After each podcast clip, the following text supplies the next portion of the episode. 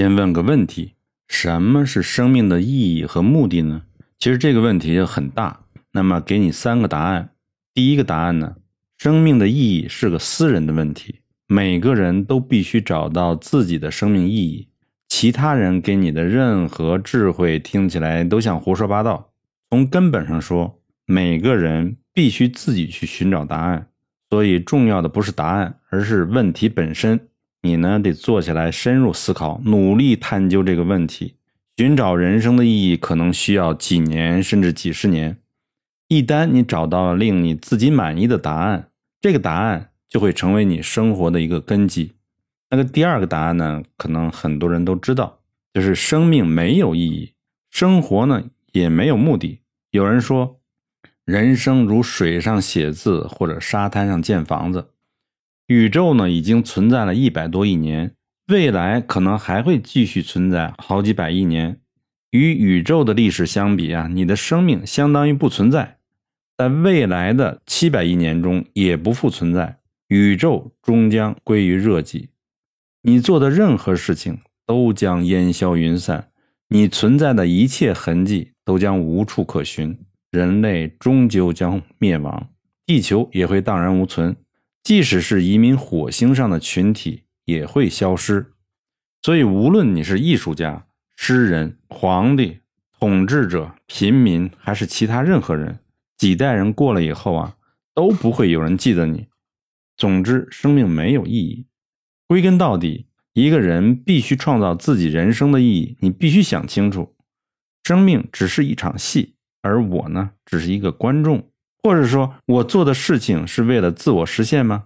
或者我对某些东西的渴望是因为其本身吗？所以这些都是你自己编造出来的意义。对于宇宙来说啊，没有什么基本的内在的目的或者意义。如果有，在得知这个意义之后啊，你会接着问：为什么这就是生命的意义？就好像一个东西被一只乌龟驮在背上，这只乌龟下面是。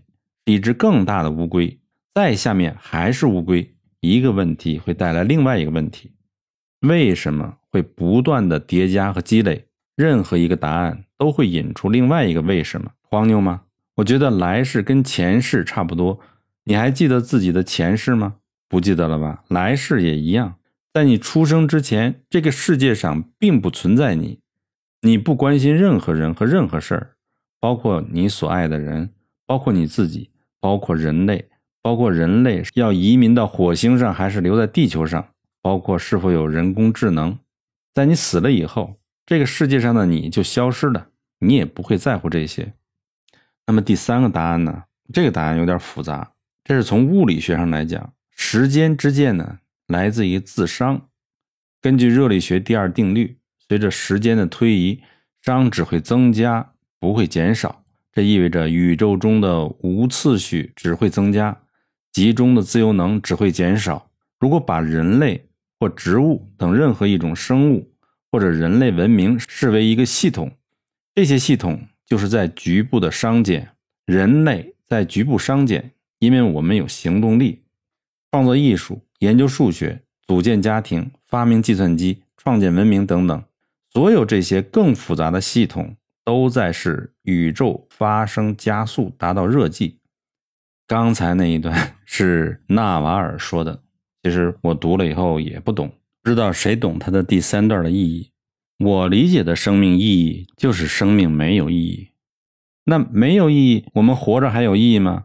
其实也有意义，就是我们要活在当下，你要开心度过每一天，因为你不开心，你的最后的结果也是一样的。为什么不把这个过程活得跟别人与众不同呢？